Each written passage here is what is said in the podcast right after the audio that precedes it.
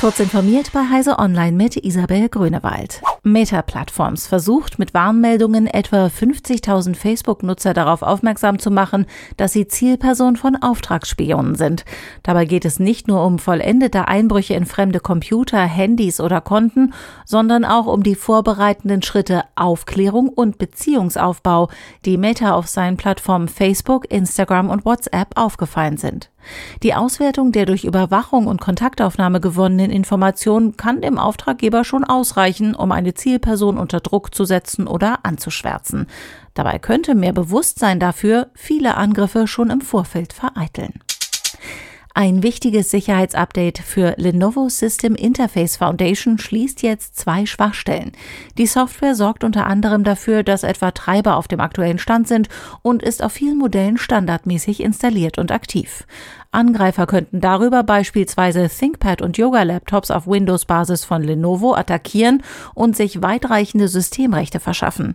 Der Sicherheitspatch soll sich automatisch installieren. Der Musikstreaming-Dienst Spotify hat den australischen Audiodienstleister Wooshka gekauft. Die Technik des Unternehmens hilft dabei, Radiosendungen in Podcasts umzuwandeln, zu verwalten und zu vermarkten. Diese Technik soll nun in Spotifys eigene Podcast-Plattform Megaphone integriert werden, die der schwedische Musikstreaming-Dienst wiederum im November 2020 gekauft hatte.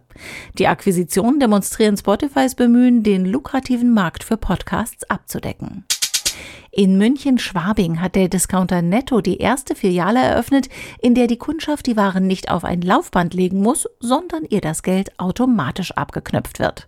Man checkt sich mit der Netto-App über einen QR-Code-Scan an einem Gate für den Pick-and-Go-Service ein, sammelt die Waren ein und verlässt die Filiale mit einem erneuten QR-Code-Scan durch einen gesonderten Ausgang. Damit die eingekauften Waren erfasst und den jeweiligen Kundinnen und Kunden zugeordnet werden, sind die Regale und Decken der Filiale mit Sensoren ausgerüstet.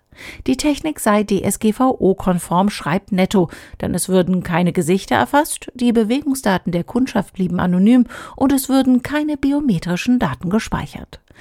Diese und weitere aktuelle Nachrichten finden Sie ausführlich auf heise.de.